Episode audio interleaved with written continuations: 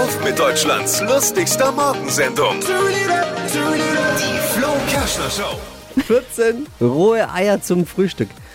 Das ist kein Witz. Ein Südkoreaner, und zwar der bei Werder Bremen spielt, ein Fußballprofi, ähm, trinkt die jeden Morgen. 14 Eier. Oder wie Peter Altmaier sagt, ein kleines Omelett. Das hat er sich von Rocky abgeguckt. Der hat das auch damals in dem Film gemacht, ne? Er macht das wegen der Proteine.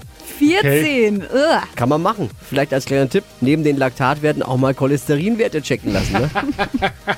Wobei ich ja auch eine Zeit lang regelmäßig rohe Eier gegessen habe. Aber die waren von Kinderüberraschung damals.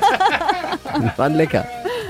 Mehr aktuelle Gags von Flo Kerschner jetzt neu im Alle Gags der Show in einem Podcast. Podcast Flo's Gags des Tages. Klick jetzt hitradio n1.de.